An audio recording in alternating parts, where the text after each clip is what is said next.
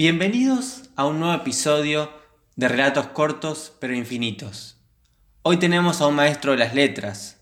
Hoy leeremos a un maestro de las letras. Hoy leeremos El silencio de las sirenas de Franz Kafka, en el que el autor se propone dar su propia versión de un canto de la Odisea, en el que Ulises se enfrenta a las sirenas.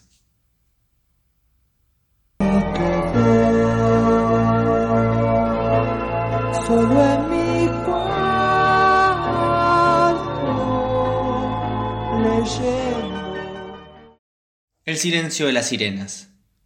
Una demostración de que también recursos insuficientes y hasta pueriles pueden servir como medios de salvación. Para preservarse de las sirenas, Ulises se tapó los oídos con cera y se hizo arrojar al mástil.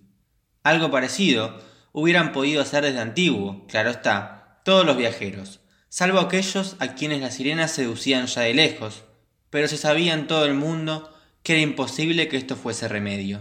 El canto de las sirenas lo penetraba todo y la pasión de los seducidos hubiera roto trabas más fuertes que cadenas y mástiles. Ulises, aunque caso enterado, no pensó en eso. Confió plenamente en su puñado de cera, en su manojo de cadenas, y con inocente alegría, contentísimo con sus pequeñas astucias, navegó al encuentro de las sirenas. Pero sucede que las sirenas disponen de un arma más terrible aún que su canto. Es su silencio, acaso inimaginable. Aunque, por cierto, eso tampoco había ocurrido, que alguien se salvara de su canto. Pero sin duda alguna, nadie podía salvarse de su silencio. No hay nada terrenal que pudiera resistir a la sensación de haberlas vencido con fuerzas propias, a la infatuación consiguiente que se sobrepone a todo.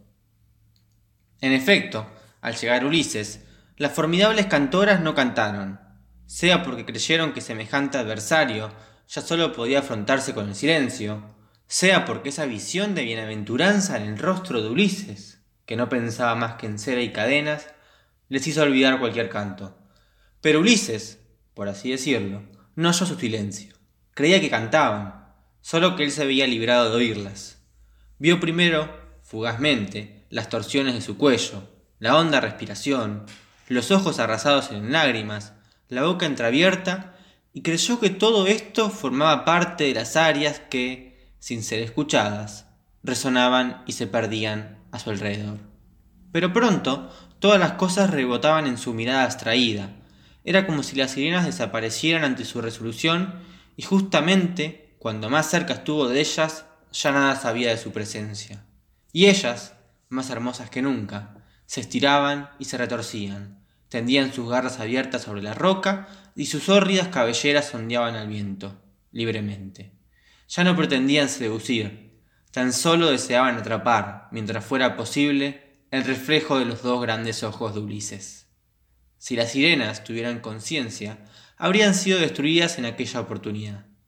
Pero así perduraron y únicamente se les escapó Ulises. Por lo demás, la tradición refiere un epílogo al respecto.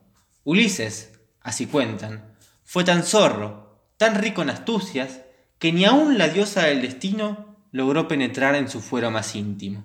Quizás, aunque esto ya no pueda concebirlo la razón humana, advirtió realmente que las sirenas callaban, y solo, por decirlo así, a manera de escudo, les opuso a ellas y a los dioses el referido simulacro. Franz Kafka